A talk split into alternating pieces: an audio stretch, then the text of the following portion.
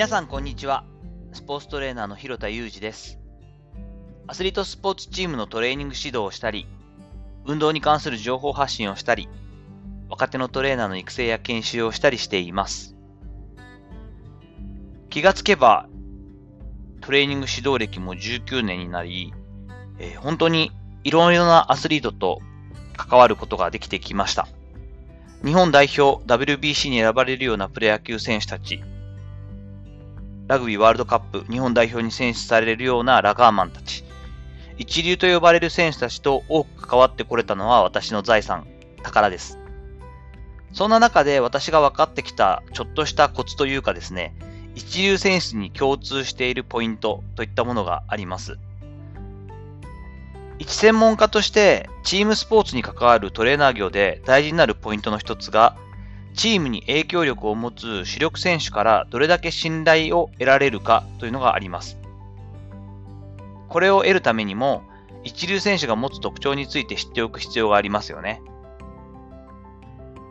今日のテーマは一流選手が持っている特徴、そして一流選手に対する接し方といったポイントをお話ししていければと思っています。私が経験してきた中で一流選手には共通した特徴があると感じています。それを3つにまとめてみましたので、一つ一つ説明していきたいと思います。1つ目の特徴、警戒心が強いことです。多かれ少なかれトップ選手は警戒心が強い傾向にあります。トレーニングや商品、人など、ありとあらゆるものを紹介される機会が多いことが一つの要因かもしれません。やはり知名度があったり、影響力があるということに関して、多くの人が彼ら、彼女らに近寄ってくるというのは事実ですよね。最初から、あ、有名な〇〇選手だ。真っ先に自分が提供できる専門性を試してもらおう。ちょっとしたミーハー心と一緒に、我々のような専門家もそういった安直な姿勢だと、最初から拒絶反応をされてしまう可能性はとても高いですよね。二つ目の特徴。それが、こびる相手を嫌うという点です。警戒心の部分ともつながりますが、変にペコペコしてくる相手を嫌います。注目されていることに慣れている部分があり、いろんな人と出会っているので、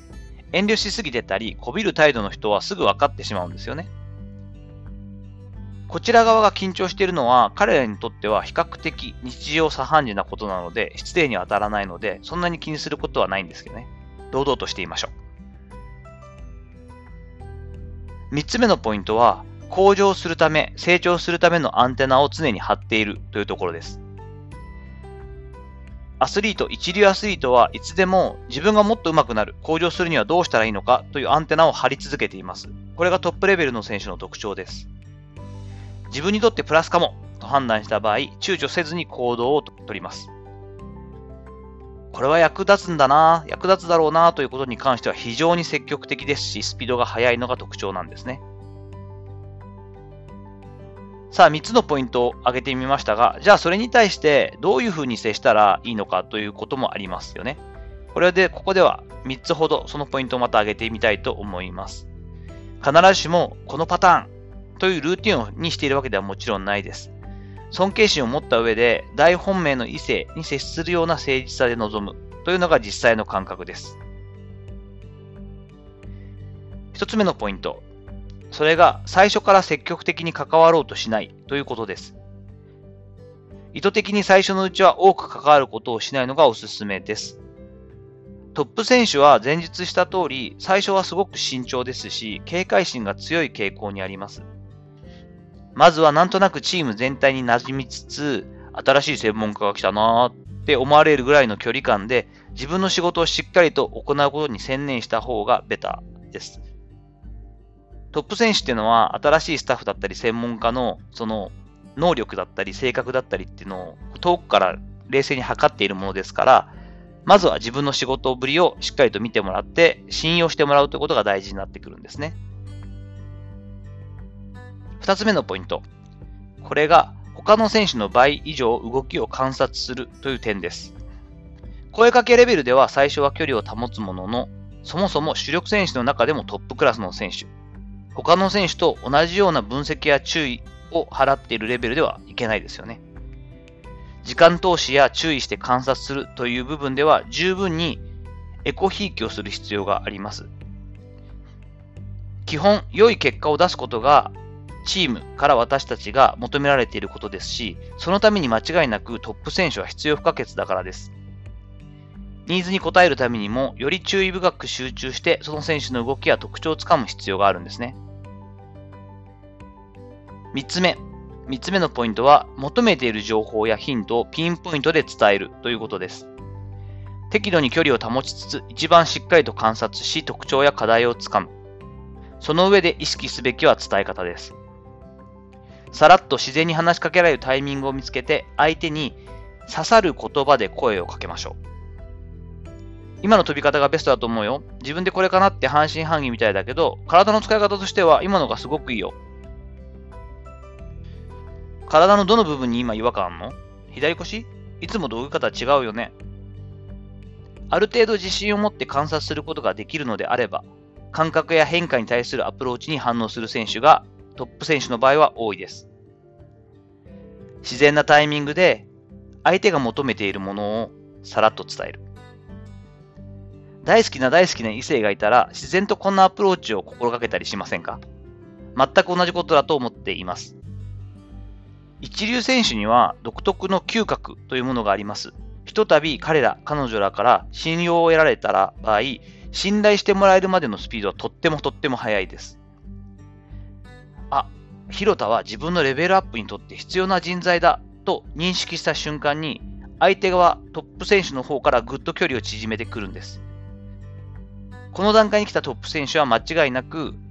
明るく元気に素直にという名言素と言われるとても吸収しやすい状態で私たち専門家に接してくれるようになります。トレーニングの専門家としては、チーム全体からの信頼を得るためには、トップ選手といかにこの関係を早く築けるかっていうのが鍵になるんですね。ただエコひいきをするだけでなくて、より配慮した上で信頼関係を構築するのっていうのはとてもとても大切なことなんです。さて、いかがだったでしょうか本日は一流アスリート、トップ選手に対してどういった態度で接していけば信頼が得られるかというところを、えー、本命の彼女、好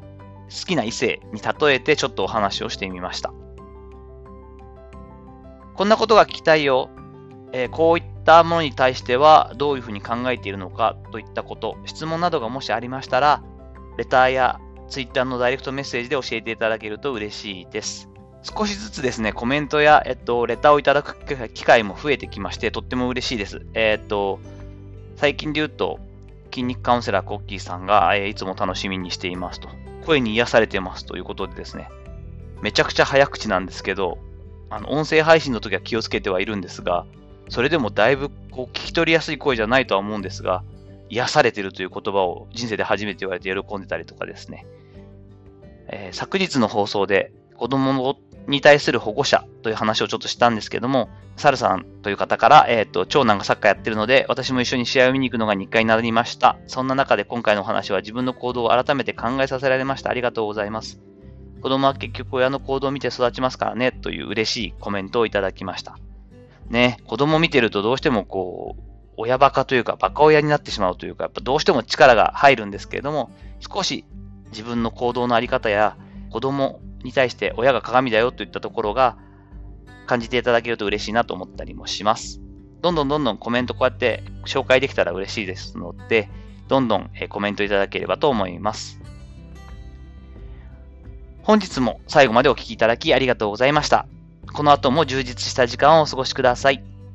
それではまたお会いしましょう。広田祐二でした。